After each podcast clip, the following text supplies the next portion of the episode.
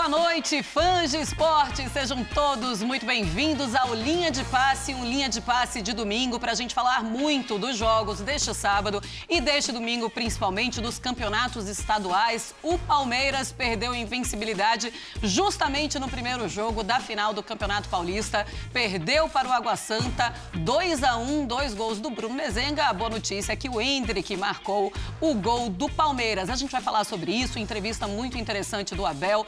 Tem também o Thiago Carpini falando coisas interessantes sobre o Água Santa, mas a gente também passa pelo Fla-Flu neste sábado e também por Campeonato Gaúcho entre Grêmio e Caxias e Campeonato Mineiro entre Atlético Mineiro e América. O Galo venceu e olha, foi na Bacia das Almas, mas Hulk conseguiu fazer o gol que deu a vitória ao Galo. Vamos lá então começar este linha de passe. Eu estou ao lado do Mauro Naves, do professor Celso Zelt e também do Breiler Pires.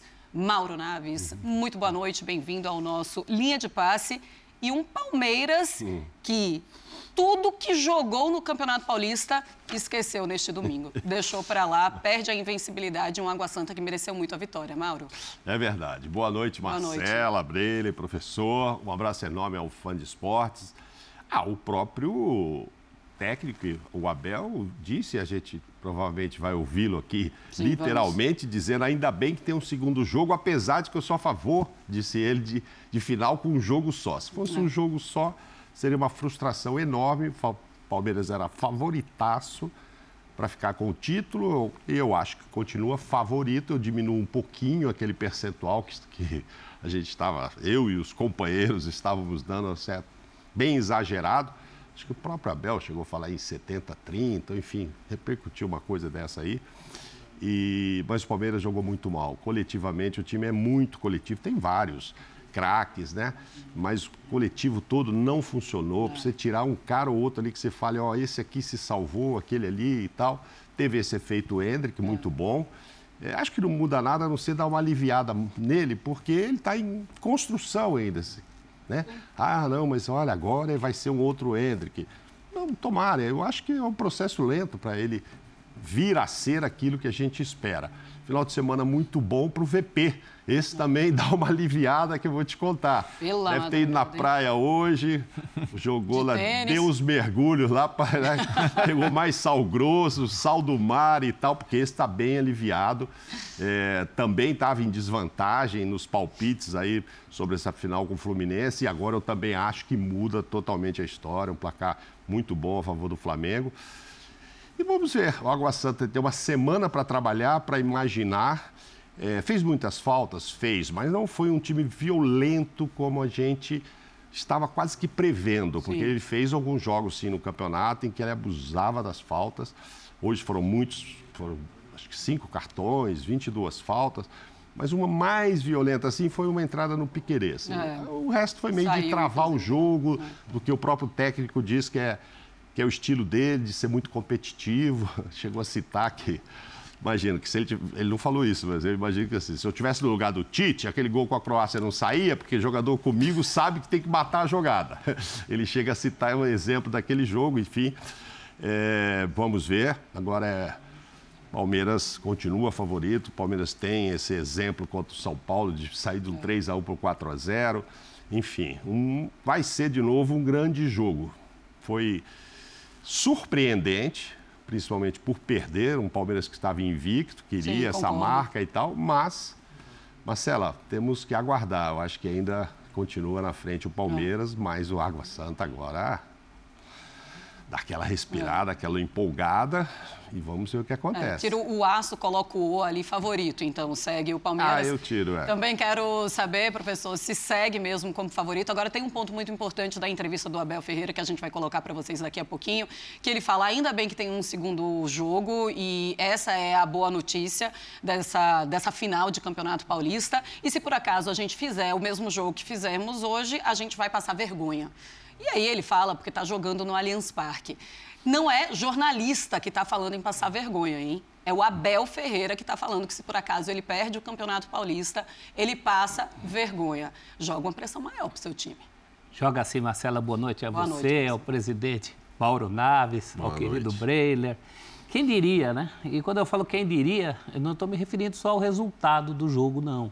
É. Quem diria que o Palmeiras, que fez um campeonato tão bom, faria hoje a pior das suas partidas? E quem diria que o Água Santa, que eu até defini durante a semana como um time que mais bate do que joga, não que não jogue muito, é que também batia bastante, hoje resolveu jogar e jogar muito. O Água Santa acaba com 15 finalizações contra o gol do Palmeiras. O 1 a 1 aos 47 do segundo tempo, quando sai o segundo gol, marcado também o segundo do Mezenga, aquela altura já era lucro para o Palmeiras. Sim. O Abel falou isso na coletiva. O Água Santa que estava perdendo muitos gols naquele momento. E já que você tocou na coletiva, eu acho que o Abel já está premeditando o break. Né? Já é parte do show dele, é parte do plano dele, dar uma chacoalhada nesse time. Falar em vergonha, eu acho que não porque seja o Água Santa, não é do feitio do Abel diminuir adversários, mas talvez perder o título jogando da maneira como jogou hoje, sem competir. É um técnico que pede muita competitividade. Houve comparações, inclusive nessa mesma coletiva, com o que aconteceu no ano passado, uhum. quando o Palmeiras faz uma partida até pior que a de hoje, contra um rival tradicional, mais tradicional que o de hoje, que era o São Paulo Futebol Clube, e o Palmeiras soube dar essa volta por cima. Quando isso foi aventado na coletiva, o Abel também rechaçou imediatamente, dizendo que isso era museu.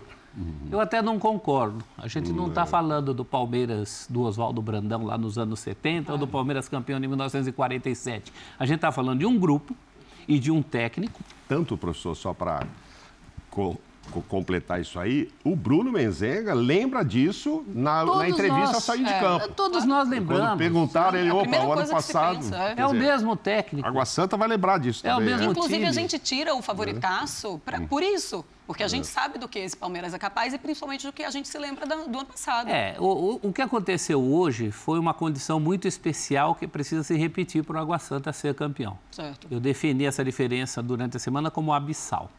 E o que, que poderia diminuir essa diferença abissal? O Palmeiras fazer menos do que sabe e o Água Santa fazer o máximo que pode. Por isso nós vimos essa aproximação no jogo de hoje.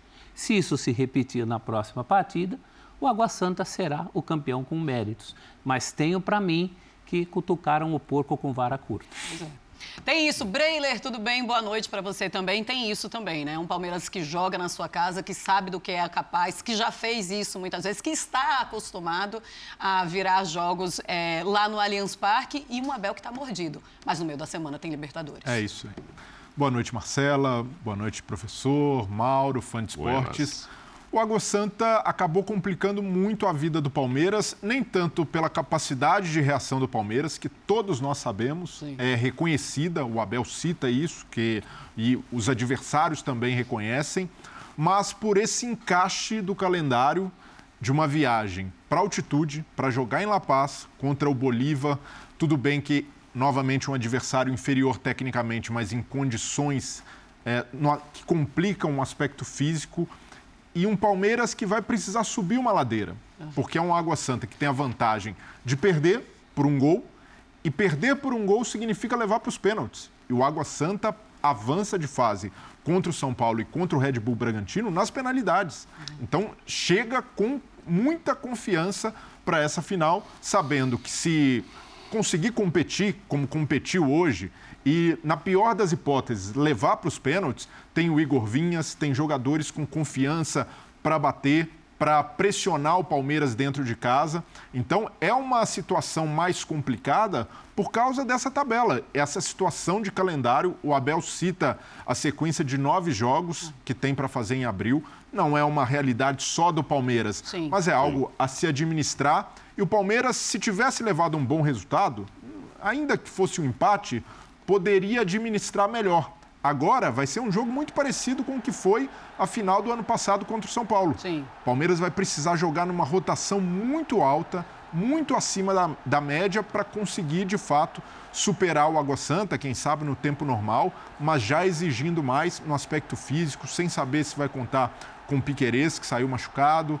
alguns jogadores abaixo, e isso também preocupa no Palmeiras quando a gente tem um Veiga acostumado a ser protagonista, praticamente não tocando na bola e quando tocando, errando demais. Hoje foi um festival de erros técnicos do Palmeiras. Erros muitas vezes triviais. de passe, de lançamentos, de escolha dos atletas. Isso acontece nos dois lances dos gols, né? Esse contra-ataque puxado pelo Tocantins, é um erro do Zé Rafael, depois um erro que para mim é dividido entre o Everton e Marcos Rocha. E aí foi o gol, né? E o Marcos Rocha, coitado, ele consegue ainda tirar essa bola Não, ele... e logo depois essa cabeçada ali do Bruno Mezenga no segundo pau. Acho que tinha muito, prestando muita atenção no primeiro pau também, você sente isso, né?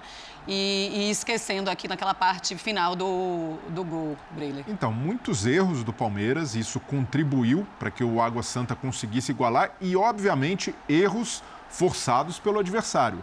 O Água Santa é um time que consegue balancear muito bem essas linhas de marcação. É, quando sente que o adversário está mais acuado do ponto de vista físico, o Água Santa sobe as linhas, dificulta a saída de bola, faz com que os meias tenham menos espaço para jogar. E com menos espaço, houve brecha para o Água Santa se aproveitar com o Luan Dias, que fez uma partidaça, o camisa 10 do Água Santa, uhum. um dos destaques do campeonato. É, o Água Santa sobrou no meio-campo. Aí uma saída do, do Everton, atabalhoada, é. e para mim o Everton, que é o goleiro com a categoria dele, um goleiro de seleção brasileira, para mim, poderia ter saído no lance do gol. É uma cobrança venenosa, mas na, na pequena área.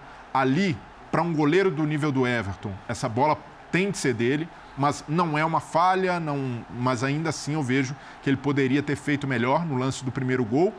E no lance do segundo, depois ele estava com saídas meio inseguras, não Sim. foi o Everton seguro que a gente está acostumado a ver. E no lance do segundo gol, a gente vai observar, é uma bola quebrada pelo Igor Vinhas, o adversário. É, o Everton poderia pegar essa bola com a mão, mas ele escolhe um passe arriscado no Marcos Rocha. O Marcos Rocha de costas para o campo ofensivo. E o Marcos Rocha, a reação que ele tem diante da pressão do Água Santa, que é muito.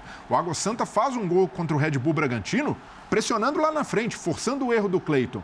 E ali o Everton, ao dar esse passe, ofereceu tudo que o Água Santa queria no final ah, do jogo, uhum. que era pressionar para roubar ali. E o Água Santa soube aproveitar com o Bruno Mezenga. Então, para mim, tem o erro do Marcos Rocha, que ele tenta quebrar a bola, ela sai com força, mas ela não ganha altura. Mas para mim há um erro principal na escolha do Everton. O time Sim. com o empate, o Palmeiras não produzindo muito. Ali ele poderia até esfriar o jogo, dar um bico para frente. Então não é apontar culpados, mas o Everton para mim simboliza o que foi uma tarde muito abaixo de todos os jogadores do Palmeiras. Para mim é a pior, atuação, a pior atuação do Everton é, e, é raro, e, é raro, acontecer com a camisa do Palmeiras. E não é uma atuação que tem falhas grotescas, porque o Everton não é um goleiro disso, falha sim, muito sim. pouco, mas, mas uma atuação insegura. É. Sabe que eu, eu também achei, lógico, ele estava muito diferente, mas a, a defesa do Palmeiras estava muito diferente. E aí eu pensei, é um Everton mais inseguro? É. Mas por que, que ele começa a mostrar insegurança durante a partida? Eu acho que a própria defesa começa a fazer isso com o Everton. Mas é, é um Palmeiras que a gente fala como favorito uhum. ainda, Mauro, porque é um Palmeiras que jogou muito abaixo do que é capaz, uhum. um Água Santa que joga acima do que é capaz, a gente não sabe se isso vai, vai repetir, se repetir. E pelo que a gente viu o Abel falando, é algo difícil que aconteça mas eu queria que você falasse de algo que pode ser até uma coisa mais delicada. É um Palmeiras que entra displicente, eu não vou dizer salto alto, tá? Mas é displicente? É, você vê muitos, principalmente torcedores que agora estão chateados, o jogo acabou hum. agora há pouco, poucas horas e tal, e basta você dar uma olhada em redes sociais e se fala muito em foco, falta de concentração. Não sei se é isso, porque o Abel não costuma deixar esse Palmeiras sem foco. O Abel cobra muito isso. Agora, está é, citando o Everton, que, que eu acho que às vezes é pouco elogiado, né? A gente tem tantos jogadores bons do Palmeiras para elogiar, Sim. e às vezes o Everton salva o time, mas a gente fala do Gomes, do Rafael, do Dudu, e eu vou começar a citar todos esses Sim. que não jogaram nada hoje. Porque o Gomes não, também não corta a cabeçada. Olha, o Everton salvou, inclusive, nesses três lances que a gente mostrou. É, exato. Poderia ter sido muito mais também. É, poderia. O Palmeiras também teve suas chances, também perdeu o gol, mas enfim. É, agora, aquele meio não funcionou, né? Quando você pensa o que jogou o Dudu hoje, é. É, o que jogou o Rafael. também. Né? O Rafael, o Zé Rafael, menino. Então, assim, foi um Palmeiras muito fora. Sem foco, não sei. Não sei se. Porque se a gente disser displicente, fica parecendo que é assim que entrou. Ah, já ganhou. Sim. Tá, eu não acho que o Palmeiras entrou nessa de já ganhou, não. É que a coisa começou a não funcionar. Acho que no próximo jogo, minha expectativa é de que o Água Santa possa sim repetir uma partida. Ah, hoje jogou mais do que em todo o campeonato? Provavelmente jogou. O que eu acho que vai ser diferente é que o Palmeiras vai jogar melhor. Hoje sim. foi o pior jogo do Palmeiras do ano, sem dúvida alguma. Um dos piores aí do, na mão, nas mãos do Abel mas acho que não vou ver, não imagino ver um Água Santa muito intimidado Sim. lá, mudando, ah, vou me fechar agora porque eu tenho resultado. Não vejo, não. Hoje não foi. Não. Hoje que a gente esperava, um Água se Santa mais, contando com duas partidas. Para levar para o empate, para ver se né, de novo desse dia. Eu acho que se fizer essa estratégia e o técnico é muito bom para fazer, aí pode ser goleado lá e não deve fazer. Agora, o, o que a gente o Celso, é que é goleiro, é. Essa bola aí, eu ainda não me conformo do Everton não ter. Eu vi o Praz defendendo agora há pouco no programa. Mas goleiro defende goleiro, né, Brelha? Não, tipo assim, ah, ele não pode sair antes de, de imaginar o que vai acontecer porque também ele pode sair catando mosca, e não sei o quê. Mas porque, acho que o porque geral, bem, porque... geralmente uhum. esse tipo de lance o goleiro não sai quando tem muita gente na frente ele evita uhum. para não trombar com o adversário. E não era o mas, caso. Mas né? ali a saída estava limpa. E ele é e ele é o Everton, né? É, é Você é colocou isso. nesses termos. Se é. for um goleiro comum a gente vai deixar passar. Mas esse aí é o tipo da bola. Tem duas bolas dessa para goleiro os deixa que é minha ou vai que é sua. Essa aí era um deixa que é minha. É, deixa né? que eu deixo. Ainda mais porque ele tem a estatura de um goleiro Sim. de deixa que é minha. Se ele falar deixa que é minha, a defesa vai respeitar. E ele sai muito bem do gol. É, a e... gente falou muito de, de, de, falhas individuais e com razão. O próprio Abel não citou nomes, mas quando na coletiva ele fala é só ver os dois gols que tomamos e saberemos por quê. Uhum. Né? Ele e o elenco se conhecem pelo olhar, algumas coisas não estão ditas, mas estão assimiladas. Houve sim muita falha individual, mas o que faltou foi um Palmeiras coletivo. É, é verdade. E mais do que tudo, um Palmeiras que reaja no jogo. Porque quem assistiu essa campanha do Palmeiras é. sabe que houve muitas partidas em que o Palmeiras não foi bem, mas o final foi feliz, é. porque o time reagia. Foi assim um jogo, para citar, um jogo de turno de, de grupo contra a Inter de Limeira, que o Palmeiras começa muito mal e acaba ganhando. Um jogo com o Bragantino, e que estava para tomar o empate, acaba fazendo o segundo gol. Mesmo o clássico contra o Corinthians, em alguns momentos o Palmeiras não se ouve muito bem. Um jogo em Itu. A história do Palmeiras nesse campeonato não é propriamente um Palmeiras que domine os adversários nos 90 minutos. Sim. Mas é um Palmeiras que, como diz o seu hino, né? no ardor da partida, ele percebe que a água está batendo e ele se mexe de alguma forma. Eu acho que foi isso que faltou hoje. E mesmo assim, é um time com tanta qualidade que quando entra o Hendrick e enfim faz o seu gol ano e modelo 2023, logo depois o Hendrick faz uma outra jogada que de repente, se o Palmeiras vira o jogo com aquela Sim. jogada do Hendrick, a gente estava fazendo um outro linha de passe Verdade. aqui. Ah. Mas aí a gente pega, já que você colocou no Hendrick, eu também quero saber de vocês. Chegou o momento, então, do Abel voltar com o Hendrick titular ou calma ainda é muito cedo? Não necessariamente. Acho que não por causa do gol de hoje. Ele pode até utilizá-lo agora na quarta-feira, mas por uma outra circunstância, poupando alguém. Sim. Eu acho que para domingo que vem, é, eu vejo inicialmente esse time aí, esse, esse ataque aí, o Hendrick é lá, lá esperando. E o, o Breno Lopes não ele... foi mal no jogo. É. Mas também não foi bem, né? É, não, mas, quando mas, ele faz a substituição, o time melhora. Porque o homem lá é o Tabata. Mas né? então, mas eu não sei o se já poderá. É se o Tabata puder voltar até domingo. Eu acho que não, né? Não sei, não mas... sei. Aí talvez o Hendrick espere. Se não tiver, agora na quarta, o Hendrick vai jogar onde? Que eu acho que o Arthur vai jogar do lado direito, uhum. vai estrear. Sim. Eu imagino. Vai ter um centroavante e pode ter o Hendrick, quarta. E aí já significa, se bem que o menino tem 16 anos, dá para correr a volta ao planeta e jogar é, e ele falou sobre, que, que, sobre tudo, essa é. história é. de poupar, de mudança do time é. em relação à Libertadores, ele disse também que não vai ter. Ele disse que não, todo mundo vai jogar, até porque ele passou um tempo agora descansando e organizando o time e treinando o time na hora que volta, faz o que faz. Ele disse agora todo Eu mundo só acho assim, só para responder mais diretamente o que você me perguntou. Ah, o Hendrick mostrou hoje que é o titular absoluto, que não pode ficar no banco? Acho que não acho que pode continuar um processo aí de construção desse jogador. Sim. E aos poucos, acho até que ele vai perder espaço, porque é, a expectativa de time titular minha para é Arthur, Rony e Dudu. Certo. Então ele vai continuar no banco. Ah, para esta final? Ah, pode ser que ele jogue. Tá. Aí começa o Brasileirão, Eu acho que agora chegou o Arthur, vai assumir do lado direito, o Rony centroavante é. e o Dudu na esquerda. Sim. Então o Hendrick continuará entrando aos poucos. Se subir, subir, subir de produção, uma hora ele passará a ser titular. É, o Arthur pode na Libertadores, né? É. Ô, Brele, vamos ouvir o Abel? Vamos. Daqui a pouco a gente já fala sobre é, mais essa partida. Então vamos lá. Fala, Abel. Eu continuo a dizer, desde que a Itália ficou fora, uh, depois de ter sido campeã da Europa, fora da Copa do Mundo, eliminada pelo Macedónia, eu acredito tudo no futebol. E, portanto, hoje o que se passou aqui, uh, para além do futebol, porque no futebol é eficácia, uh, nós não podemos dar nada a este tipo de adversários que acreditam. E muito honestamente, acho que merecemos perder.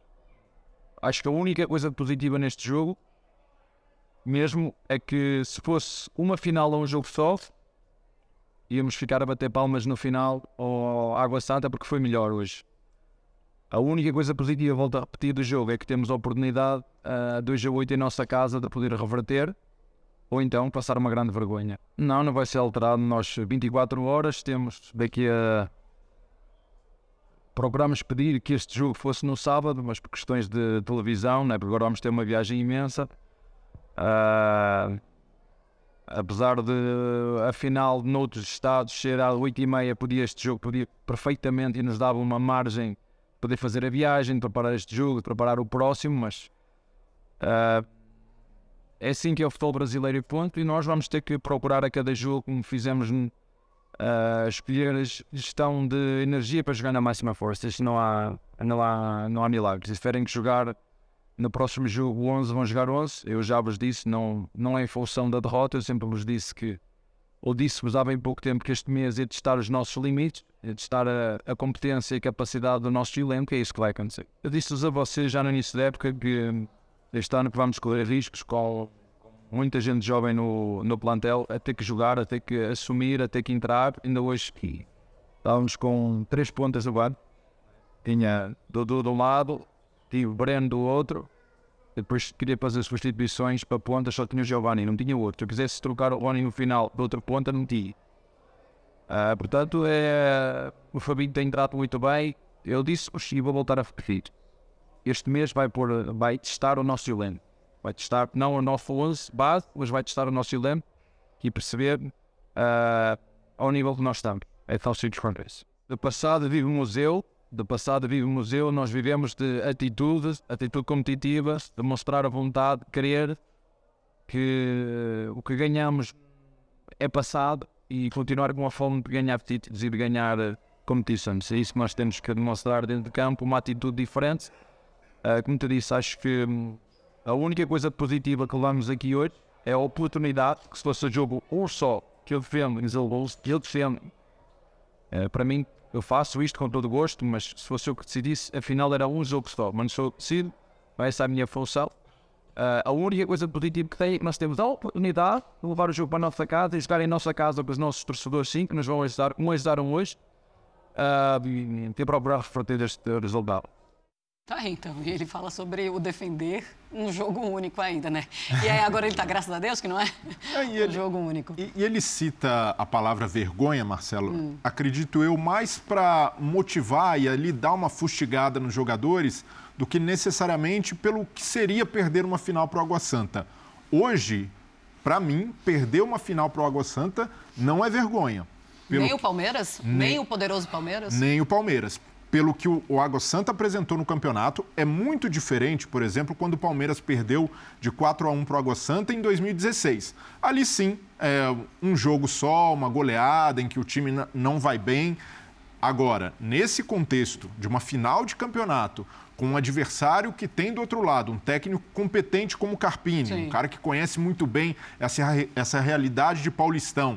Por mais que seja um abismo de diferença de orçamento, é, pelo que a equipe apresentou, né, é claro que é uma equipe jovem ainda no cenário nacional, nem se fale. É, começou na várzea, mas eu vejo que pelo trabalho que o Água Santa Sim. fez, a gente precisa reconhecer Essa... que ali há algo e há algo que dificultou muito a vida do Palmeiras hoje. O Carpini encorpa o meio-campo. Ele percebe que ainda há uma fragilidade no meio do Palmeiras depois da saída do Danilo.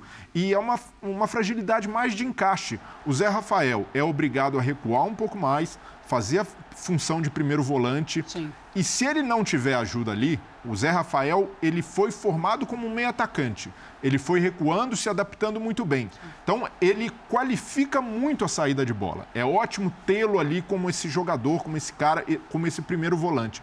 Mas se ele não tiver ajuda no momento em que o Palmeiras se defende, ele vai sofrer, porque ele não é um jogador com cacuete como o André do Fluminense, por exemplo. Um cara que se é, ele tiver no um contra um, ele consegue se recuperar. Então, o Zé Rafael, quando perde a bola, ele já não tem esse poder de recuperação de um volante de origem. Então, o, o Gabriel Menino tem sido muito cobrado pelo Abel, porque tecnicamente ele é ótimo, ele é um jogador que se diferencia é, pelo talento, mas ainda taticamente tem dificuldade de se encaixar nesse time. E aí há um problema que o Água Santa se aproveita muito bem. Ele coloca o Luan Dias, um cara que é destaque no campeonato, que tem jogado muito bem, confiança lá no alto, para circular por ali e aí ele pega a bola toda hora, sobrecarrega o Palmeiras. É, a defesa está sempre se desmontando e é um Palmeiras que tem sofrido muitas finalizações. Hoje foram 15 do Água Santa para um time como o Palmeiras, que se destaca no, aspecto defensivo, é um número muito alto. Então, por tudo isso que o Água Santa soube ler, o treinador adversário leu, percebeu que o Palmeiras no meio é, anda perdendo terreno e conseguiu povoar bem ali, ser intenso no momento certo, encaixar a marcação. Então, por tudo isso, se o Palmeiras não conseguir inverter esse resultado jogando em casa, eu não qualificaria Sim. como uma vergonha, como um vexame. É, é, não, é, ter, né? é, interessante essa coisa da vergonha, né? É ou não é vergonha eu perder acho que é para vergonha o Água Santa? Você acha que é? Eu acho, não, não é nenhum demérito ao outro. Certo. Há méritos no Água Santa, como havia méritos no Ituano, que caiu no meio do caminho, do São Bernardo, que deu a sorte de pegar o Palmeiras de cara, há méritos no Caxias contra o Grêmio, há méritos que o Jacuipense, que foi vice do Bahia. Mas para o grande Mas o foco tem é que ser Sim. no grande. Acho até que o Abel nem falou isso. O Abel está se referindo à vergonha se perder sem competitividade, uhum. como foi hoje. Acho que ele não fez essa relação. É isso. Eu Mas acho. eu, eu classifico essa relação porque é vexatório para quem tem uma torcida de milhões contra uma torcida da cidade de Diadema, que vamos ser claros, aquele pessoal que estava pulando lá torcia muito mais para os times grandes que saíram do campeonato o próprio filho do presidente falou isso, que torce para outros times grandes, do que propriamente. Então, há uma diferença muito grande entre investimento, entre trabalho, entre qualidade de jogadores. Então, se perder com tanta gente ausente, como foi hoje, Hoje foi uma ausência de futebol coletivo, a gente citou alguns que falharam individualmente, mas tem outros que deviam ter mostrado mais futebol. O Rony, o Dudu, Cadê o futebol dessa turma toda o de uma Rafael, vez? Rafael, o menino. O, o Carpini hoje, ele foi melhor do que o, o Abel Ferreira, Mauro? Ah, então, é, sempre que tem uma história dessa, vem assim, amanhã alguém vai botar alguma manchete, né? Deu um nó tático, etc e tal. O professor Carpini. É, o professor deu um nó tático. Não, não, não, não entendeu leva, o time. É, entendeu. Do... Não leva por esse lado. Eu acho assim, ele leu muito o que esperava do outro lado não, e me chamou a atenção essa leitura prévia mesmo, Isso, Mauro, de estudo é, do adversário. É, ele estudou bem o Palmeiras e olha, aqui eu posso me dar bem fazendo isso e isso. Mas não chamo de nó tático, não. O que eu acho é que ele não, nem ele esperava que esses jogadores do Palmeiras jogassem de forma tão ou desfocada, como você quis dizer, ou, ou ruim. Que fosse, que é difícil você imaginar ter esse 11 do Palmeiras pela frente e pegar numa tarde e noite aí que, pô, Dudu não funciona, Zé Rafael não, não funciona, Rafael falou, nossa, então vai ser melhor do que eu estava esperando. Ah, a gente tem sempre dificuldade em usar palavras frustração, vexame, vergonha, porque parece que está desprestigiando aquele é. adversário que trabalhou, que leu, que fez. Mas, no mínimo, gente, seria uma surpresa enorme. Eu acho que pelo momento do Abel, pelo número de títulos, pelo time que ele já montou, Olha, seria numa final. Ah, seria, eu acho que seria a pior final para o Palmeiras perder isso aí. Mesmo porque você vai pensar, ah, mas lá em 1976, ah, Inter de Limeira, ah, sim, não sei sim. o quê. Mas era outro Palmeiras. Esse Palmeiras daí é muito, de hoje é muito favorito. Hum. Então, assim, o baque é grande. Por isso que eu acho que ele usa esse termo. Ainda bem que temos o segundo jogo para não passar vergonha. E aí ele está falando muito dele. Não está querendo desprestigiar. Tanto é que ele sabe que, falou ali claramente, que o Água Santa foi, foi melhor e mereceu mesmo e tal mas o palmeirense não vai engolir muito fácil se perder essa, se não. Perder essa por é, causa do momento, é um momento muito vitorioso do Palmeiras, muito forte. Só você não acha que é vergonha. Não, é, eu só não quero usar essa palavra, já, é, o Abel é que usou essa assim, palavra aí. Mas, isso que eu falei, não foi jornalista que está é, usando a palavra exato. vergonha, foi o Abel que falou sobre isso, é, mas... É, muito decepcionante, de fato, é. perder numa final sendo favorito, e aí independentemente do adversário. É, quando o Fluminense entra para jogar com um Flamengo, diferentemente de outros anos, com um favoritismo do seu lado e perde, toma 2 a 0, há uma frustração grande do torcedor do Fluminense, mesmo sabendo que o elenco do adversário é melhor. Então isso vai acontecer no Palmeiras. O meu ponto é que algumas equipes e alguns contextos ajudam a aliviar esse baque. Então, se a gente vai analisar a campanha do Água Santa, que começa mal no campeonato, que faz a quarta melhor campanha da fase de grupos, que tem que vende muito caro qualquer resultado. Então, um empate contra o São Paulo, de muita resistência, o São Sim. Paulo criando muito, jogando no Allianz, sabendo se defender, é, ganha nos pênaltis, contra o Red Bull Bragantino, novamente com um adversário com mais qualidade do outro lado, também impõe dificuldades, torna o jogo muito físico por tudo isso, esse contexto, sem analisar, só é um time grande contra um time pequeno, eu vejo que não dá para qualificar como um vexame, como não foi para mim, e muita gente acha que foi, o Flamengo perder para o Al-Hilal na semi do Mundial.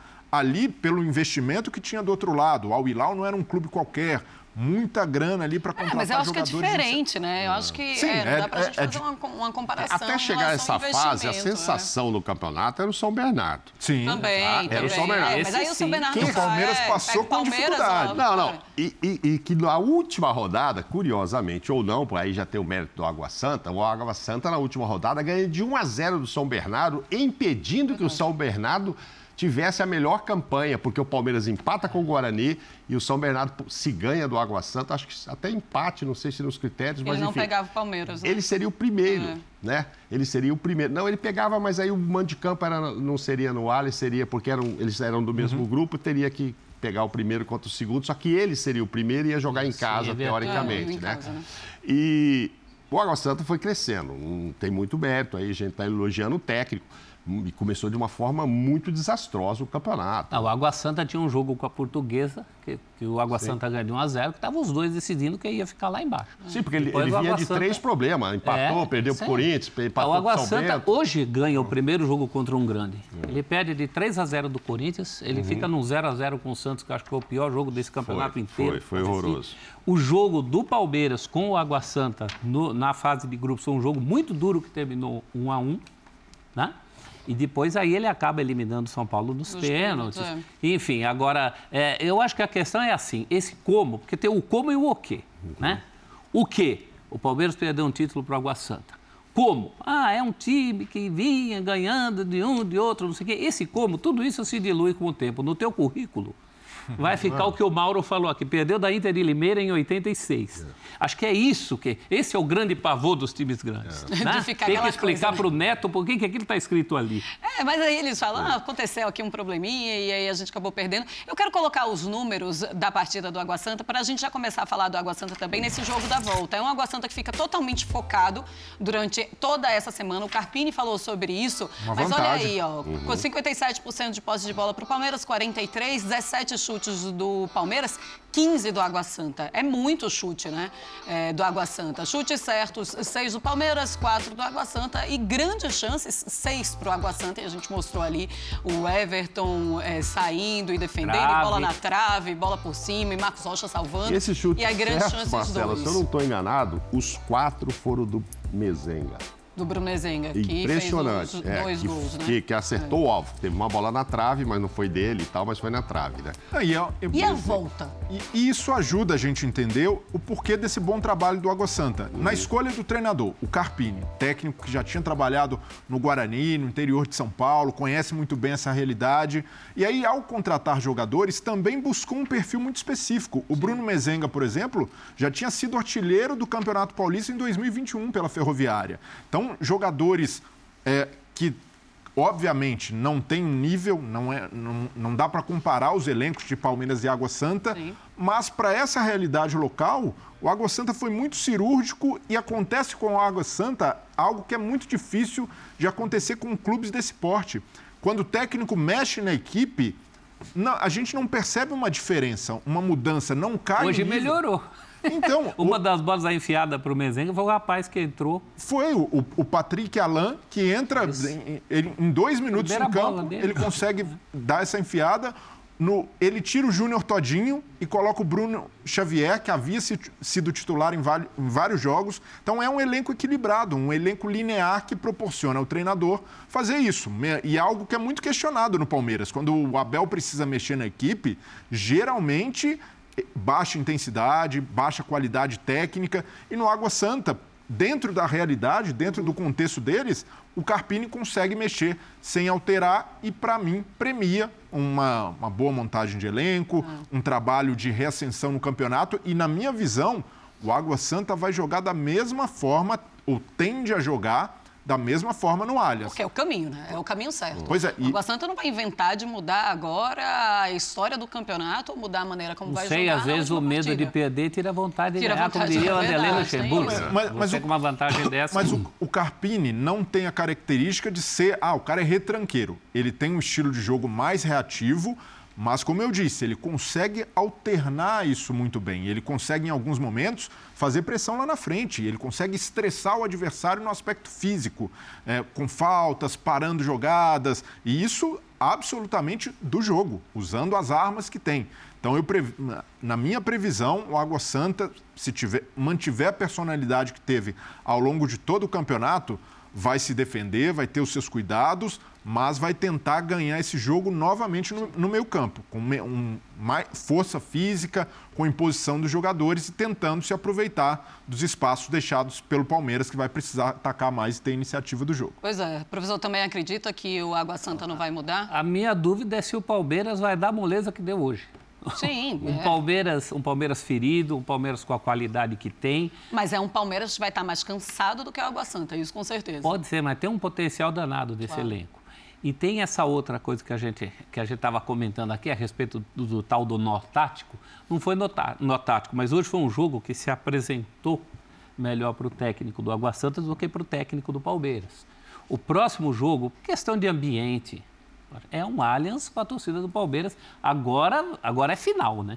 Hum. Porque durante essa semana não, não foi tratado como final. Chava, ah, não, é, vai naturalmente. É. Já viu que é o natural, não vai dar para ser campeão. É. Então está mais próximo do épico.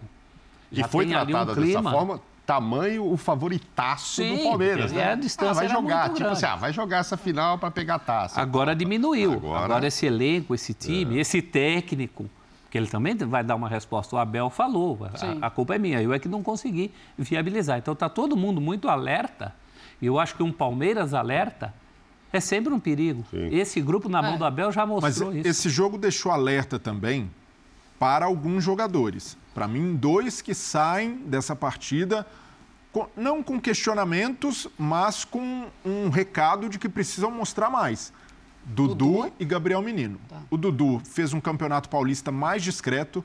Não que tenha sido um torneio ruim. Não dá para dizer que o Dudu não, jogou mal. A temporada toda dele, né? Ele mesmo declarou que não está gostando. Não é só porque não fez nenhum gol ainda. Então, a gente mas, Mas, mas, ele sabe que abaixo, não rendeu a, ainda. A, gente está acostumado Isso. a ver um Dudu com claro. protagonismo maior nesse time, com Exato. gols, com assistências, participações em gols. E o Gabriel Menino, ele tem a oportunidade da vida dele de abraçar essa chance na temporada, aproveitar a saída do Danilo e mostrar todo aquele potencial que tá demonstrou tá em 2020. É, tá oscilando. E não é nenhuma questão de oscilação, é de entender o que o técnico e a equipe pedem. E hoje, por exemplo, pedia mais recomposição e mais para que ele, ele precisava guardar mais a posição. O Água Santa estava explorando ali os espaços que ele deixava para sobrecarregar o Zé Rafael. E isso não aconteceu. Tanto é que é substituído de novo pelo Fabinho. E agora, com a contratação do Richard Rios, se ele chega, consegue ali ter personalidade, não sentir o peso da camisa, tem grande chance de desbancar o Gabriel Menino, não pela bola. A bola a gente sabe que o Gabriel Menino é um, um jogador raro mas por não ter essa entrega tática e coletiva que o Abel exige. Então, para mim, hoje foram dois jogadores que estiveram abaixo e que precisam, de certa forma, não dar uma resposta na final, mas para o Abel. O, o Arthur chegando agora também bota uma pressão no Dudu. Sim. Tem Hendrick ali, que deixa o ataque é. mais e físico. E o Richard Rios e o Arthur podem fazer a estreia na, na Libertadores já. Eles não Sim. podem jogar logicamente. É, o Gabriel é curioso, assim, porque o Gabriel, quando começou o ano, a temporada, a gente estava vendo ali uma boa vontade do Abel em recuperar Gabriel, né? Gabriel. E ele deu uma boa resposta. ele deu uma boa resposta no Por começo. isso que eu falei em oscilação. É. Porque é um jogador que começou a responder, isso. que estava ali, todo mundo, olha, talvez ele chegue a ser isso. esse jogador é. depois que isso. coloquem essa, essa responsabilidade Sim. em cima dele. E ele tem essa oscilação. Em momentos ele é Mas muito importante. O momento é ruim, não. né? Agora com é. a chegada do, do Rios, é um momento ruim para ele não estar em boa fase. Porque Mas... eu Olha, o menino é novo, é 22 anos, até o Abel dizia que só queria jogador pronto, né? mas trouxe um menino que também está em formação, se tem 22 anos. Chegando cheio de fome. Cheio de fome e com um bom campeonato pelo Guarani. É. Com um bom campeonato. Então, assim, deve estar tá muito à vontade ali, muito à vontade. Então, para o Gabriel, não era mesmo a hora de, de oscilar, como você está dizendo. Mas isso é mais para o futuro, né? Para essa partida. É, deve ser para daqui três é, partidas só. É Gabriel Menino. é um futuro não, mas assim, para Libertadores eu não sei não, se, se, ele pode fazer a sua pensando, estreia pensando, Libertadores, não, não, segundo Imediatamente aqui na decisão do Paulista. Ah, no é, Paulista nisso tem que focar agora. Não é. acho que essa Bom. oscilação do menino seja tão absurda assim. Acho que não vem nem de tantos jogos seguidos ruins. É, claro, é, é uma oscilação, mas é uma oscilação natural da idade dele, da história dele, que é um, um jogador que está retomando. Eu acho o caso do, do, Dudu mais preocupante. Eu acho que o Dudu está sendo, inclusive, substituído nas partidas com muita naturalidade. Está todo mundo aceitando a, a, hora que o Dudu sai do jogo. E hoje ele poderia ter sido substituído antes do Breno Lopes. É. O Breno Lopes jogava melhor que o Dudu. É. é, não sei se não chega sei aquele momento Lopes, em que todo mundo pensa, muito, professor, mas... a hora vai chegar, a hora está chegando. É porque todo mundo vai passar por não, isso. Você, e você aposta um pouco mais, né? O craque tem um pouco mais ali de, de, de, de crédito em conta corrente. Vamos ver se ele tira um coelho da cartola, mas está cada vez mais longe isso, né? O, é. Dudu, o Dudu está realmente fora do, do, do, mecanismo do time do Palmeiras hoje. Você estava falando sobre o Abel, que deve estar mordido para a segunda partida, que vai apresentar algo diferente nessa segunda partida, mas é claro que do outro lado o Carpini também está pensando só exclusivamente nesse jogo e ele falou sobre isso. Vamos ver. Nós esperávamos exatamente essa dificuldade. O Palmeiras, o que tem de melhor, né? Aí saiu o Dudu entre o Giovani, entre o Hendrick, são muitas alternativas, um time extremamente é, bem treinado, como eu falo sempre, talvez uma melhor comissão, um melhor treinador, um melhor elenco, uma disparidade financeira muito grande, onde é, muito se falou que não existiu favoritismo, o favoritismo não ganha jogo, e eu concordo, mas a, existe a responsabilidade do grande, né, e não somos nós. Então a gente fez uma, uma, um jogo seguro. É, o primeiro tempo não fizemos um bom jogo, eu acho que o 0 a 0 é, saiu até de, de bom tamanho para nós. Né? O Palmeiras criou muito mais situações, teve muito mais volume, o controle do jogo. E no segundo tempo nós conseguimos é, equilibrar um pouco mais. Fizemos o gol de, de primeiro gol no momento onde não, não éramos os melhores na partida, então foi num, num bom momento, né, no, no mérito individual da batida e da finalização do desenho. E depois no segundo tempo a gente conseguiu controlar um pouco o jogo, jogar um pouco mais também, sustentar um pouquinho mais a bola. E aí criamos situações, bola na trave, né, as, as entradas foram muito boas também. Então acho que isso valoriza todo esse contexto. Mas como você falou, primeiro jogo, não vencemos nada, não tem nada definido, tudo muito em aberto e a gente já sabe que vai ser uma, uma batalha muito difícil de anotar. O Carpini que não vai falar nada diferente disso, né? É claro, eu claro também não, não, falaria. Não, quem, quem vai falar? Realmente, é tudo em aberto e ainda é um Palmeiras que é favorito. Agora, é um Carpini que já mostrou também muita segurança e já mostrou que esse Água Santa é capaz de fazer quando o Palmeiras não consegue jogar o que a gente está acostumado a ver. Você sabe que você me perguntasse o que, que, é mais fácil acontecer no segundo jogo? Ah. O Água Santa se aproximar do bom nível de futebol de hoje ou o Palmeiras repetir o mau futebol de hoje? Eu acho que não é nem um problema do Água Santa. Eu acho que é mais provável que o Água Santa mantenha um ritmo aceitável. É, eu acho. O que eu duvido é que o Palmeiras jogue tão mal de é, novo. Também. E se por acaso o Palmeiras joga perto do. Joga ali o que a gente viu no campeonato e o Água Santa joga o que jogou hoje, quem vence a partida? Pode ser pouco para o Palmeiras, porque é. não se esqueça que para ser campeão precisa de dois gols. Então. Um, umzinho vai para pênaltis. É. Se o Palmeiras fizer o que fez em alguns jogos desse campeonato, ganhar o jogo ali com um gol quando achava que nem ia ganhar o jogo, isso vai ser pouco. E aí, pênaltis. Pergunta para o palmeirense se ele quer passar por pênaltis é, contra novo. o Água Santa. Ninguém quer passar por pênaltis contra ninguém. Então, Mas uma situação dessa é pior ainda. No futebol de alto nível hoje, o fator sorte é cada vez mais raro. Então eu duvido muito que o Água Santa tenha chegado a uma final somente por ter dado a sorte do São Paulo não estar no seu melhor dia nas quartas de final, o Red Bull Bragantino não estar nos seus melhores dias no, na semifinal. Mas a gente dia ruim, hein? Pois é, então, então assim, é preciso analisar ali com lupa como foi a campanha do adversário, a forma como o Água Santa resistiu a situações adversas até ao se recuperar no campeonato, para enxergar que esse é um adversário osso duro de roer, não é um adversário por mais que não tenha tradição, até como outros clubes do interior de São Paulo, é um Água Santa que merece muito respeito. Então, acredito que o Abel entendeu isso antes até desse jogo. O Abel sabe que vai precisar jogar mais, numa intensidade mais alta e até pelo, pela forma como o Palmeiras conseguiu suas classificações. Não foram classificações em que o Palmeiras sobrou, amassou em campo. Então ainda é um Palmeiras em início de temporada, um Palmeiras precisando aumentar a sua competitividade, é, precisando de uma regularidade maior de alguns jogadores. Preocupa, por exemplo, quando o Veiga não está bem, o que o Palmeiras tem a oferecer de repertório, de variação. Não tem um substituto, o Palmeiras não tem um meia para substituir o Veiga. E, e, aí não estou nem falando de ah, ter um cara que vai é, manter o mesmo nível de jogo do Veiga, mas um cara para fazer a mesma função. Ele antes usava o Atuesta, ali um pouco mais avançado, Atuesta agora é indisponível, não tem um cara para fazer. E aí, a partir disso, sugere um desequilíbrio no time. Você tem o seu, seu meio, seu principal cara de criação. Numa noite, num dia abaixo, precisa ter alguma coisa. Então, é, é para pensar em reforço no meio do ano, para ir atrás de um meia. Né? É muito difícil achar alguém de um nível próximo ao do Veiga, mas para oferecer ao Abel essa opção. O Veiga está mal, vai, desloca para um, a esquerda, como ele, como ele, fazia na época que tinha o Scarpa, trocavam de posição. Hoje o Veiga não tem com quem trocar de posição. Então, é, de alguma, de certa forma, o Palmeiras com a saída do Danilo e do Scarpa ficou um pouco mais previsível. Sim. A gente sabe que o Abel tem um teto ali para mexer e agora com a chegada do Arthur, quem sabe ele não ganha um jogador para aumentar a competitividade e tentar subir o nível de jogadores como o Dudu que estão abaixo. Pois o problema é, o de hoje foi atrás do Alan também, né? É, mas o problema de hoje foi que tudo bem, claro, se o Rafael não, não funcionar, puxa, dificulta, dificulta. Mas se o Dudu tiver bem, o Rony bem, o Zé Rafael bem, o Gabriel bem, o Gomes, o goleiro. Distribui responsabilidade. Você distribui e você, você, dá um jeito. Ah. Faz tempo que o Palmeiras. Faz tempo, faz uns cinco jogos aí. O Palmeiras vem nesse 1 a 0 também. Às vezes até jogando para fazer mais gols, mas. O último teve um 3 a 1 com o Santos, depois é 2 a 1 1 a 0 Agora não, né? Tem que fazer dois, né? É. Tem que fazer dois e garantir. Para garantir. Para né? garantir, é, para não ir para. A diferença de um vai para os pênaltis. Para a história é. dos pênaltis. Então, vai ter que ser mais mais assertivo mesmo na frente, o que não vem acontecendo. Mas é difícil você pedir que ele vá contratar alguém, porque se for alguém muito bom, tem que pôr no time.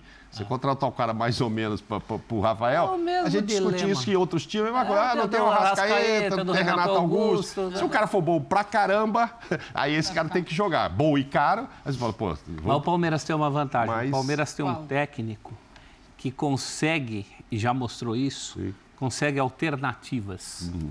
Né? Então, essa história aí, em vez de ficar pensando em clonar um jogador, seja o Arrascaeta, o Renato Augusto ou o Veiga nesse caso, tem outras saídas, ele tem outras valências para o time. Não, ele fez isso quando o Veiga se machucou, mas ele tinha o Scarpa e o Danilo. Então as coisas também eram mais fáceis para o Abel é, Ferreira na temporada claro, passada. Claro, está mais perto do limite, mas é. ele tem conseguido grandes coisas. O que ele fez com o Rony como jogador, é, é um, um caso a ser estudado.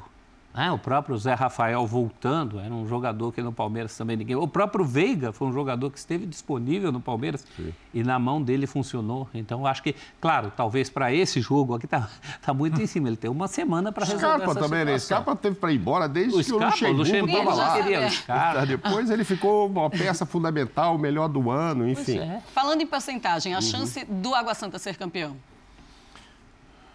O Abel tinha falado 70-30 antes do primeiro jogo, para o Palmeiras. E agora? Eu também achei que era 70-30, sabe? Num programa nosso no SPNFC ah. também tinha dado esse palpite.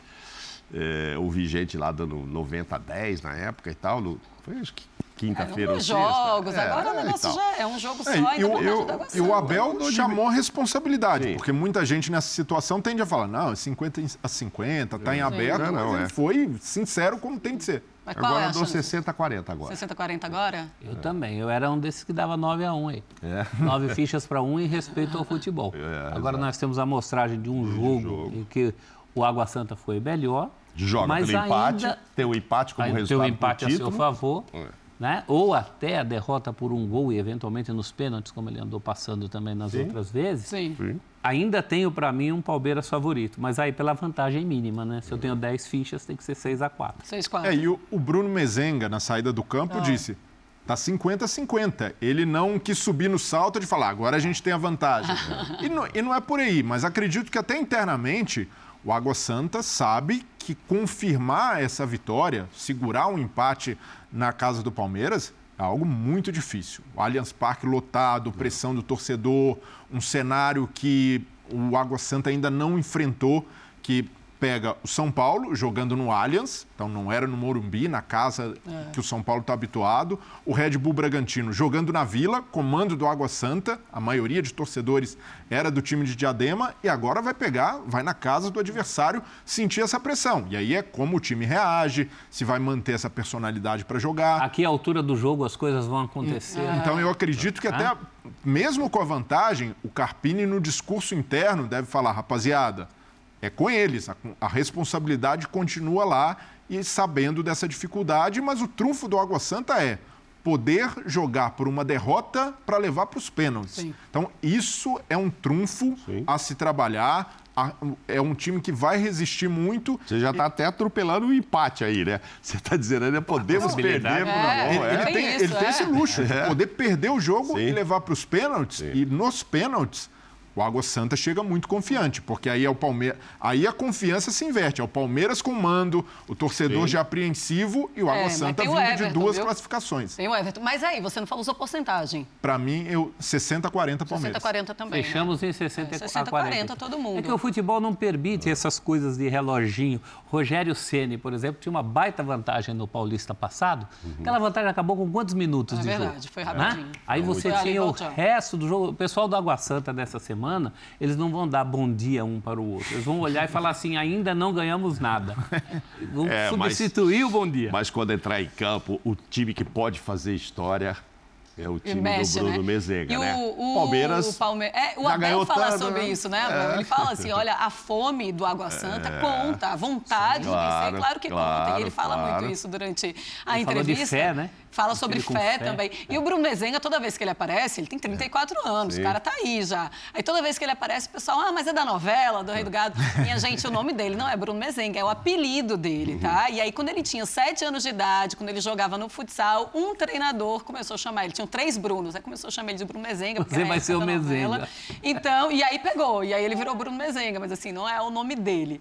Pensando em Libertadores, Abel, pensando na quarta-feira. Palmeiras, que é de colônia italiana, tá procurando um Berdinazzi né, para parar esse mesenga. E qual era a frase do Bernardo na novela? Maledeto mesenga. Pronto, pode ser isso, ficou bom.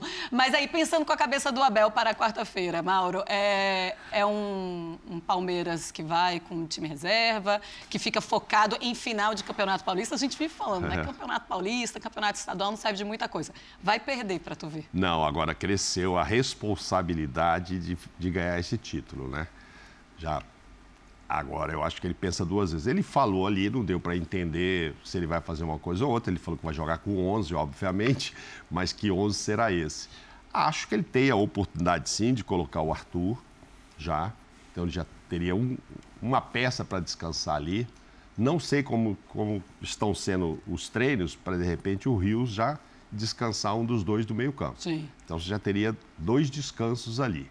O Rios está treinando normalmente então, e ele disse então, que está em condição física. Se você coloca o Hendrick de titular, você já mudou três, né? Porque ele não era titular hoje. Certo. Então, você poderia descansar ou o Rony, botar o Hendrick de centroavante e tal. Porque na última Libertadores, ele, apesar de pontuar maravilhosamente bem, ele começava com um time, ele começou a fase de grupos com um time muito bem, mes... bem B, né? É. Bem mesclado, bem mesclado e ia ganhando. E assim, qual um desastre, por exemplo, um empate lá no primeiro jogo e tal, na altitude? Nenhum. É, mas assim, é, pensando também no grupo, né? Uhum. Era um grupo mais fácil também, né? É, o grupo sorria mais para o Palmeiras. Sorria mais para o Palmeiras. Mas esse empate que o Mauro propõe, e o título do, do domingo, todo palmeirense fecha. Hoje. É. Empata na Bolívia, é campeão é, no domingo. Depois ainda, tem né? muita coisa para você recuperar e tal. Eu acho que deveria descansar alguns, porque do outro lado tem um time que vai descansar a semana inteira com a vontade, com a fome, com tudo isso que, que, que ele próprio fala. Eu acho que valeria a pena dar uma mesclada. Ele muda muito, né? Assim, do segundo tempo ele sempre usa cinco substituições mesmo. A gente está dizendo aqui, até o professor está dizendo que o Dudu sai toda hora e não, ninguém está notando. Então, ano passado ele fazia muito isso, acho que vai fazer isso também. É, mesmo estando bem Dudu, Rafael Veiga, etc., ele substituía no segundo tempo. E hoje reclamou provavelmente... que não tinha um a mais para botar na ponta lá, que você viu? Ah, então, pois é. Rony, provavelmente ele leve todo mundo, mas acho que, aquela... eu acho que pode já começar. O Arthur, eu acho que não, tem, não vejo por que não já não começar com ele Sim. e já descansar alguém. É, algumas são bolas cantadas. É. O Piquerez, até por ter saído não machucado sabe, né, tá, é. e por vir de data FIFA, ter jogado com a seleção uruguaia, é um nome que, para mim, mesmo que tenha condição, deveria ser poupado. Sim. O Marcos Rocha, do outro lado, tem o Mike, que é um jogador que pode, corresponde bem por ali. Eu consideraria poupar também o Gustavo Gomes, que também vem de data FIFA, pode dar uma segurada, pelo menos para preservar no aspecto físico, tentar o Luan por, por ali fazendo a, a, zaga com o Murilo. Então Mas dá. O Murilo está fora, né? Murilo está fora. Então, é. É, já é mais um, é. um dificultador para poupar o Gomes, mas eu consideraria preservar alguns titulares. Zé Rafael, por exemplo, se foi mal, mas se desgastou muito no jogo de Sim. hoje. Então, provavelmente, uhum. com o Palmeiras precisando sair para o jogo no Allianz, vai precisar correr mais. Então, é, é, é difícil é até impopular poupar na Libertadores logo na estreia, mas com a final batendo a porta é. e o Palmeiras precisando reverter o resultado. O time vai é voltar é logo após o jogo, ok. Então quinta-feira chega aqui. Não está no avião ainda da Leila, tá? Nem no avião é. do Palmeiras. Mas aí fica tranquilo, porque é não, é aquele então, avião. Mas aí você chega aqui na quinta-feira, né? Leila, você é. foi lá seis, sete horas para ir, seis, sete para voltar. Né? Já falamos aqui de cinco, seis nomes, já dá meio time. É. E Richard aí... Rios e Arthur, a gente está falando de escalação inicial, Sim. mas vamos considerar o jogo inteiro. Eles devem entrar. É. Sim, em algum sim. momento. Bom, fãs de esportes, essa partida do Bolívar contra o Palmeiras, vocês vão acompanhar aqui na ESPN e também no Star Plus. É uma semana muito, mas muito especial para todos nós que fazemos a ESPN e também o Star Plus. A gente vai para o intervalo, daqui a pouquinho a gente volta falando de Fla-Flu. Vamos falar também de Campeonato Gaúcho, vamos falar de Campeonato Mineiro, mas a gente vai mostrando tudo o que vai acontecer na nossa super semana de Libertadores e Sul-Americana.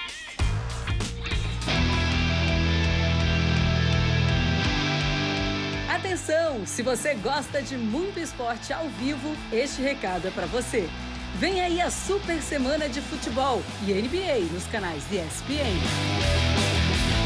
São mais de 30 eventos ao vivo entre os dias 3 e 7 de abril. Então pega o papel e a caneta e anote a programação.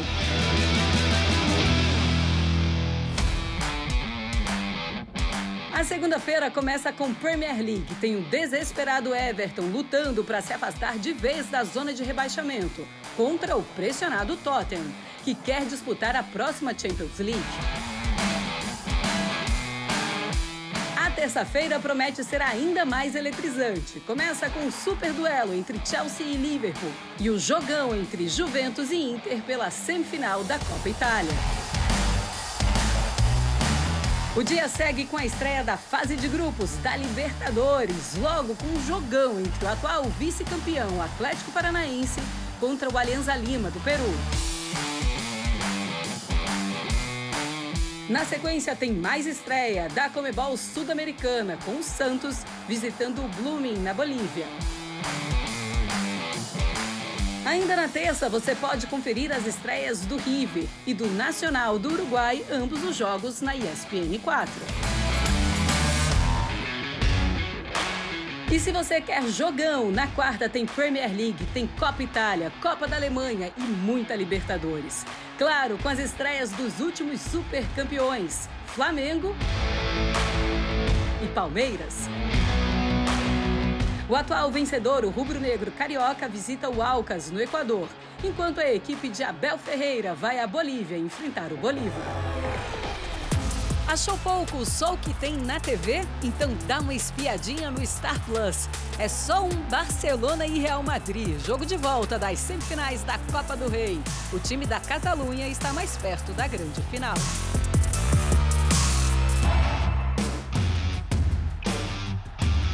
Mas se você é fã de basquete, a quarta-feira também te reserva dois grandes jogos. Rodada dupla de NBA com Chicago Bulls e Milwaukee Bucks e Lakers contra Clippers esquentando o Staples Center. Na quinta-feira tem a seleção feminina em busca de mais um título. É a finalíssima contra a Inglaterra. Quem vencer grita é campeão. O dia ainda reserva três super estreias. Tem o Galo recebendo o Libertar pela Libertadores. E o São Paulo encarando um antigo rival, o Tigre da Argentina, na Sul-Americana. Por falar na Sul-Americana, o Red Bull Bragantino também tem estreia marcada contra o Taquari do Paraguai com transmissão na ESPN 4.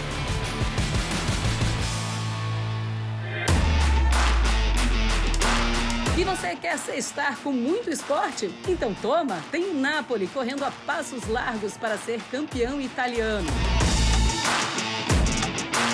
Tem o Milan tentando garantir de vez a vaga na próxima Champions League. E clássico, bota clássico nisso. É Benfica e Porto, duelo entre líder e vice-líder do campeonato português. Não vai perder, né? Tem muito mais por aí. É a super programação dos canais ESPN, repleta de jogos emocionantes e muita adrenalina para os fãs de futebol e NBA.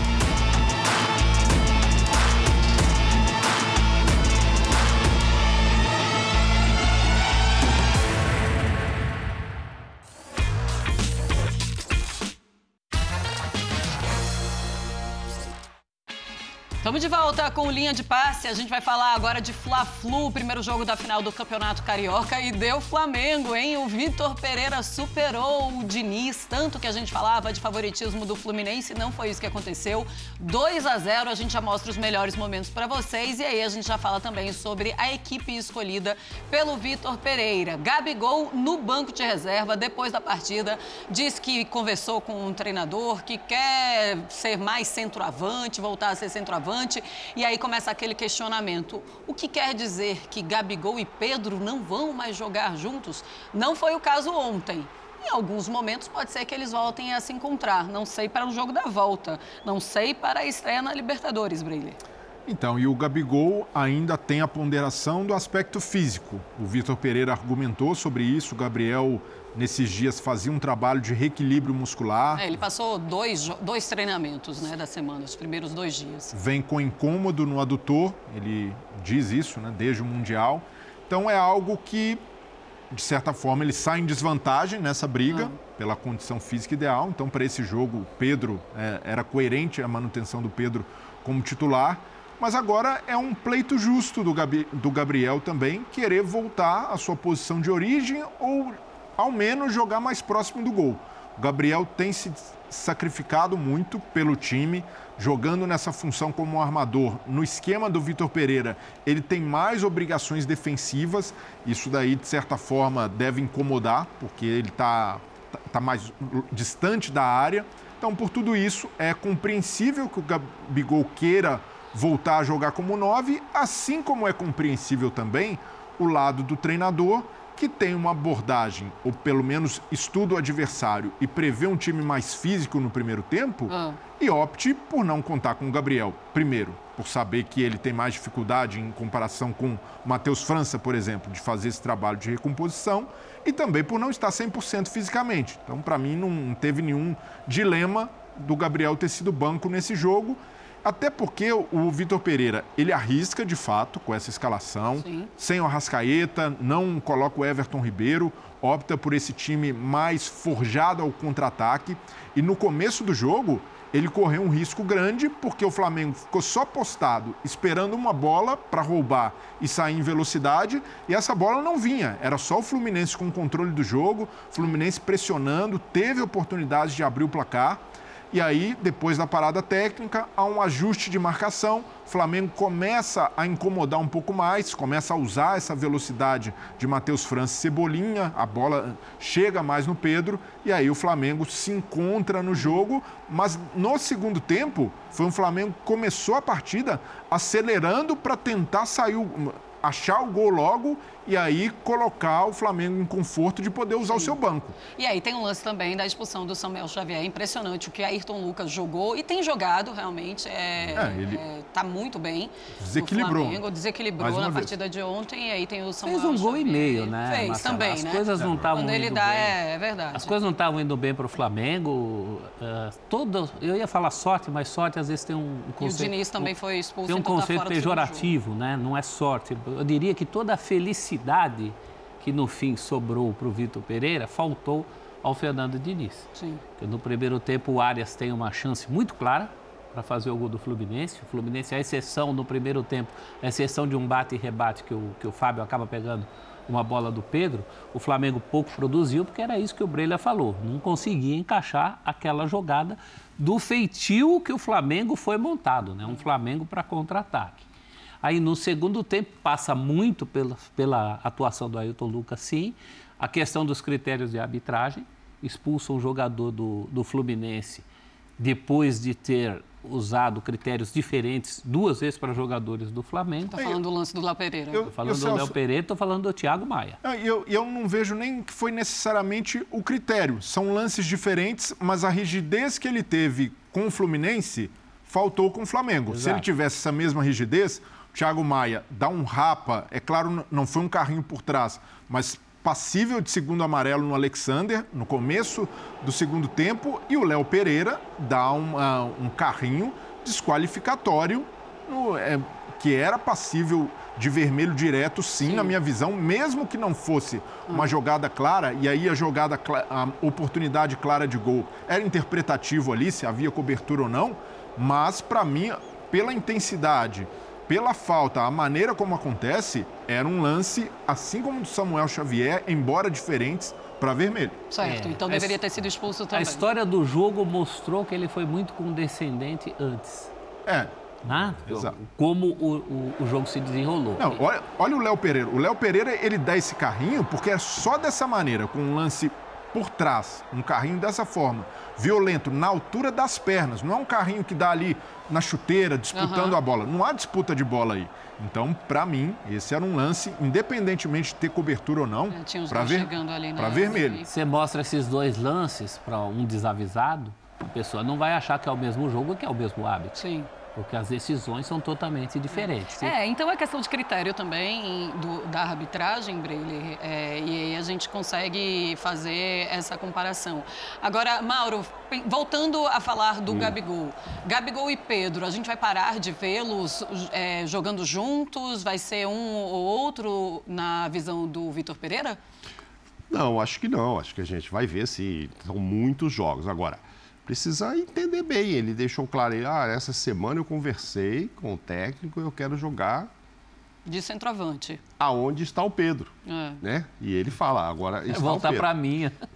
Eu não, eu não entendo, por mais que o, o, VP às vezes tenha mais sorte que juízo, inclusive com a escalação que ele começou o jogo ontem, que no início não funcionou, melhora muito o Flamengo quando ele põe o Everton de novo e volta a ganhar um meio-campo ali, enfim, Felipe é. Luiz, as substituições, ele foi muito bem na, na, naquele momento do segundo tempo, mas no começo não achei, é, e o jogo mostrou. Vocês acabaram de dizer aí que o Fluminense teve mais chance do que o Flamengo. Agora, é, eu não imagino tirar o Pedro do time agora. Se for uma disputa direta, eu acho que no momento, por mais que o, Gabigol tenha feito já coisas maravilhosas pelo Sim. Flamengo, está na história, etc. É um, um baita atacante e tal. É, um por um vai jogar o Pedro. Sim. Acho. Então, a melhor solução é que joguem os dois, talvez um pouco mais perto, talvez o Gabigol queira também estar um pouco. O ano passado ele foi fundamental até para levar o Pedro para a seleção, auxiliando o Pedro, Sim. saindo muito da área, dando assistência, mas ele também fazia os gols. Como fez agora é, também, ele já tem Sim. 9, 10 gols esse ano, o Gabigol. Mesmo, mesmo achando que está ali fora da área, ele, ele faz gols.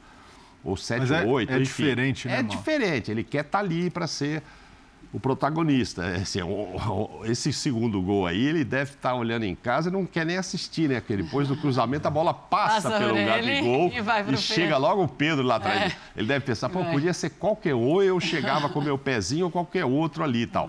Mas, é, não, tem muitos esquemas aí para jogar, jogar os dois. A não ser que o Gabigol se indisponha mesmo, tipo, ou não, mas ou eu vou ser o 9-9, porque aí não dá, eu acho que não dá, pelo momento do Pedro, artilheiro que está e tal, não dá para tirá-lo e também não dá para inverter essa adaptação. Certo. Ele fazer o que o Gabigol fez para ele o ano passado, tirando. E várias vezes ele deu entrevista, né, Mauro? Ou seja, é... ele queria falar para o torcedor: olha, eu. E quando perguntavam uhum. dos gols, ele falava: eu continuo fazendo, mas olha o que eu tenho feito em campo. Sim, olha sim. como eu tenho ajudado o time. É, mas eu acho que vão usar ainda várias vezes os dois. É. É, tem mais gente lá agora, né?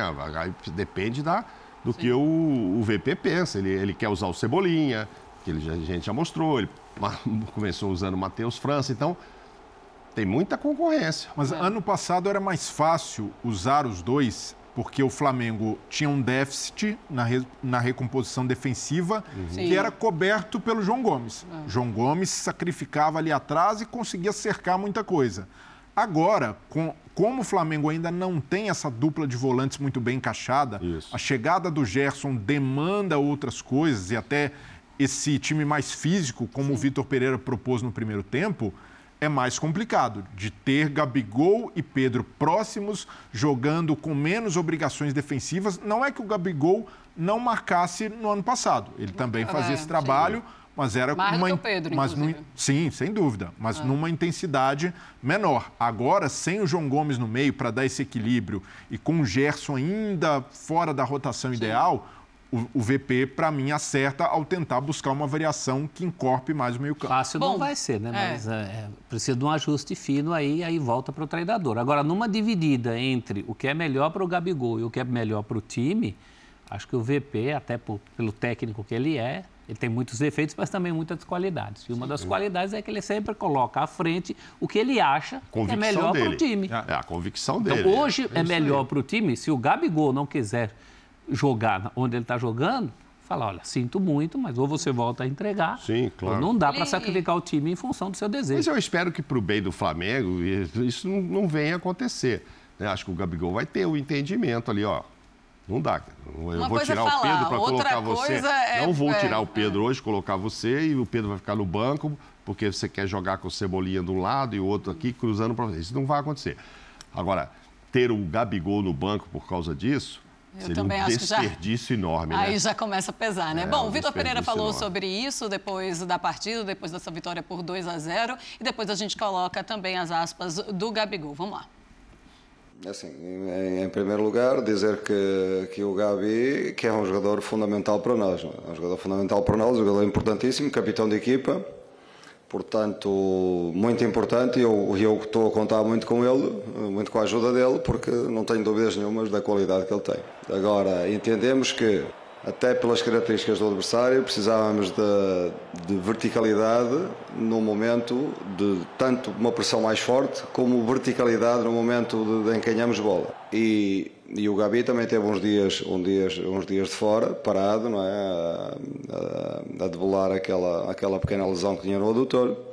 Eu entendi que durante 15 dias, durante mais ou menos 15 dias, trabalhamos bem este jogo. O Cebola e o o Cebola e o Mateus França são dois jogadores que, para mim, até determinada altura do jogo iam ser importantes e estrategicamente eh, foi isso que decidi.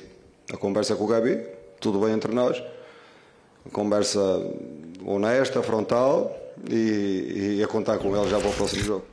Tá certo. E aí o Gabigol, é, depois do jogo, em entrevista ao Sport TV, ele disse o seguinte: É sempre estranho ficar no banco. Mas no penúltimo treino eu falei com o Vitor, falamos sobre algumas coisas, foi uma conversa clara. Eu falei que queria voltar à minha posição natural, que é centroavante. Não sei se ele estava querendo dizer e por isso eu fiquei no banco de reserva, não sei exatamente. Uhum. Mas está aí também é, o Gabriel falando que teve essa conversa clara com o Vitor Pereira. Vamos ver também. Mas eu acredito muito, Mauro, no que você falou sobre aí, daí a ficar no banco de reserva, o Gabigol ficar no banco de reserva, aí já é um prejuízo muito grande também para a equipe. Claro, dependendo também da parte física do Gabigol. O Everton Ribeiro também esteve no banco de reservas ontem e a pergunta é: hum. agora ele é reserva? Deixou de ser titular? Perdeu? ele, deve, ele deve ter imaginado que sim, e talvez ele tenha razão. Porque a gente passou a semana toda e acho que na cabeça dele também estava a expectativa, bom, não tem o Rascaeta, sou eu que vou organizar aquele meio-campo. E acho que ele entrou e organiza mesmo. Né? Inclusive o último passe que o Flamengo to tocou ali um minuto e sete segundos, trocando passe maravilhoso antes do Ayrton Lucas entrar para cruzar para o segundo o último toque é, é, é do Everton. É, acho que muda muito quando ele entra ali. Mas aí não tem uma rascaeta, quem vai fazer esse papel? Acho que ele imaginava que era ele, a maioria da torcida imaginava, nós ah. também nos comentários. Aí não, não é ele. Porque agora eu quero fazer, quero verticalidade, quero não sei o quê, nem é você, nem é o Gabigol, pá, muda tudo. E agora, se volta o Arrascaeta, daqui a pouco tem Bruno Henrique, eu acho que o Everton está olhando que vai ficando ele mais Ele já era um candidato, né, Mauro? É, bem, bem antes, ele. Bem antes do Vitor Pereira, toda vez que se queria a fórmula mágica de Pedro e Gabigol uhum. jogando juntos, sem tirar Bruno Henrique, os olhos se voltavam para o Everton Ribeiro. Na minha opinião, às vezes, com, não com justiça, porque ele, uhum. vinha, ele vinha de temporadas melhores que a atual. Eu só acho que não pode prescindir do Everton Ribeiro no dia que não tem a Rascaeta. E no Mundial, é. o seu Vitor Pereira já fez isso. Já tirou os dois num jogo só e ficou a pergunta: quem é que arma esse time? Exatamente. Quem é que cria? Né? E que foi a mesma pergunta do primeiro tempo mas de ontem. Mas antes não tinha. O Gerson não seria esse Então, mas não. o Gerson não está numa boa fase para tá fazer isso. Ele, ele jogou melhor o segundo tempo, mas ele e o Thiago não foram bem no primeiro tempo. No segundo tempo, o Gerson até melhorou. E aí, essa é a expectativa. Então, o Gerson pode adiantar um pouquinho, tentar fazer isso. Ele não é um arrascaeta, mas eu acho que o Everton Ribeiro ainda faz melhor isso do que o mas, próprio Gerson. Mas eu vejo essa. A formação contra o Fluminense, para mim, foi circunstancial. De enxergar no adversário é, um time que fica muito com a bola, que teria o controle.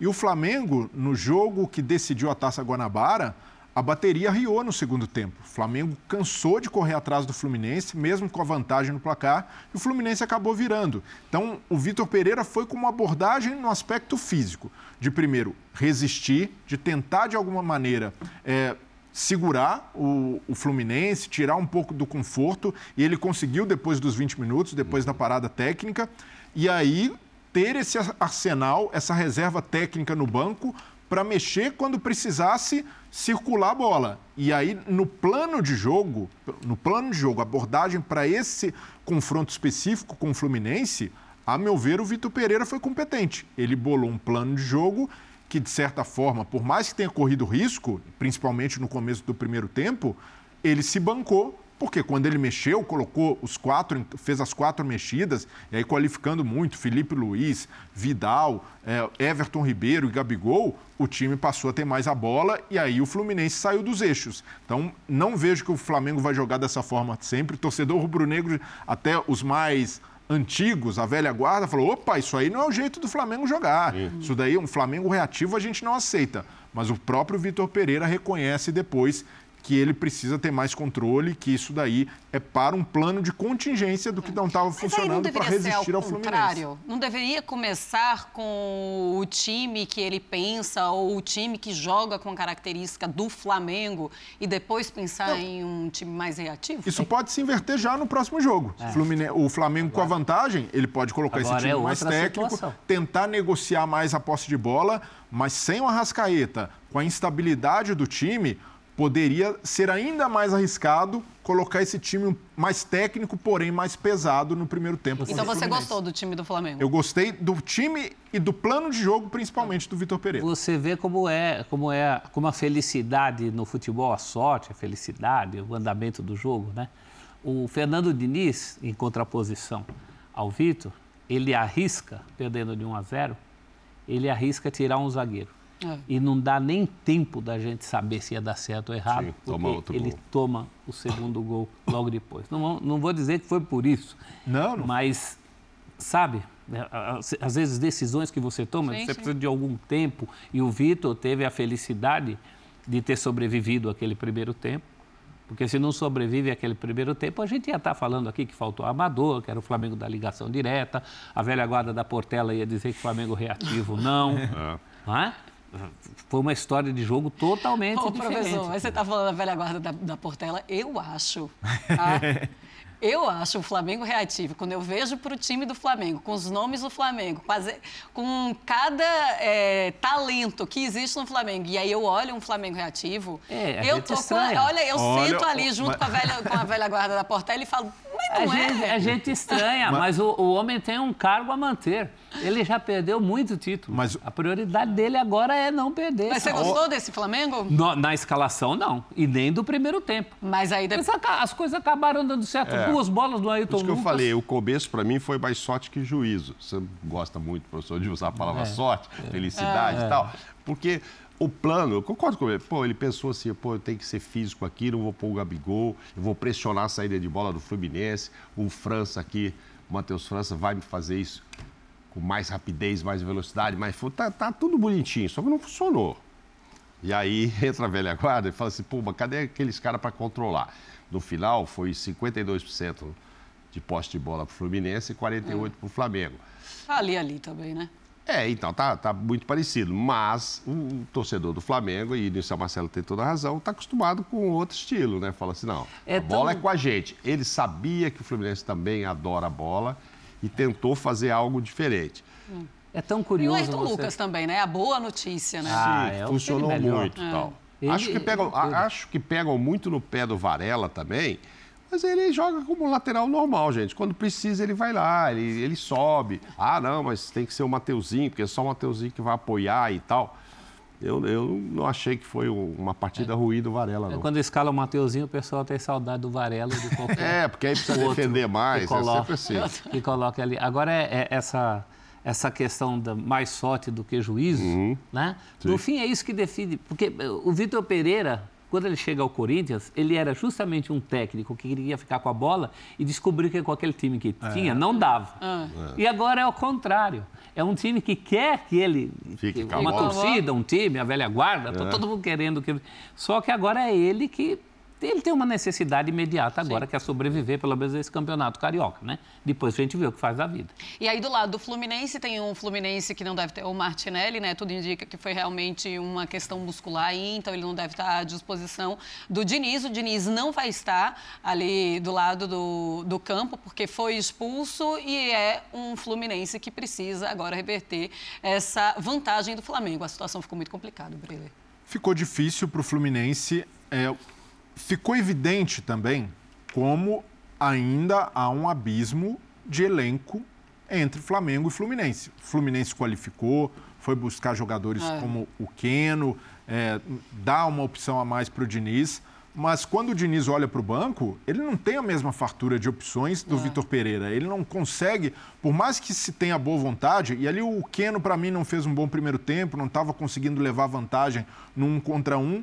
Ele tenta o Gabriel Pirani, que tinha funcionado no jogo da Taça uhum. Guanabara, mas hum, é muito pouco para enfrentar esse Flamengo. O Flamengo, quando encaixa no segundo tempo, começa a circular a bola, entra ali a, a cavalaria, fica muito evidente que a qualidade técnica se sobressaiu. Então, há de fato coisas a melhorar no Fluminense. Sim. O Fluminense precisa ter uma solidez defensiva maior, principalmente para esse tipo de embate. Mas, para mim, sobressaiu o técnico. E pode ter uma surpresa que seria a utilização desde o início do Marcelo. Que é, ontem que não foi nem banco, possível, não sábado não foi nem possível, é. porque com a expulsão e tal, não deu nem é. para ele entrar é. alguns minutos. Tentar o fato novo. É isso, é. é depende, é, o Martinelli, cedo, Martinelli é, não vai jogar, mas... o meio-campo, não sei o quê. Eu continuo com o Alexandre, de repente vai o, o, Marcelo ali, não sei se aguenta 90 minutos. Pode ser. Pode vir uma coisa diferente aí. Mas eu acho que ele tem uma prioridade antes. A bola tem que chegar no cano. O cano esteve muito ausente desse vídeo. Muito. É muito importante. Muito. Subiu o som, quer dizer que a gente vai para o intervalo no linha de passe, mas a gente volta já.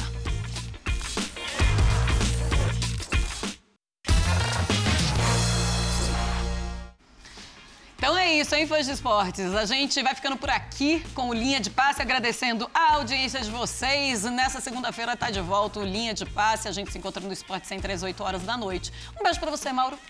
Beijo a todos. E os fãs de esporte se encontram às 6 horas no UFC. 6 é horas. Né? É. Professor Celso Zelt, amanhã de manhã Beijo, os fãs de esporte se encontram? Certamente. No 360. Ah, e vamos encontrar também, estaremos lá no 360, 360. também? Sempre. Combinaram? Sim.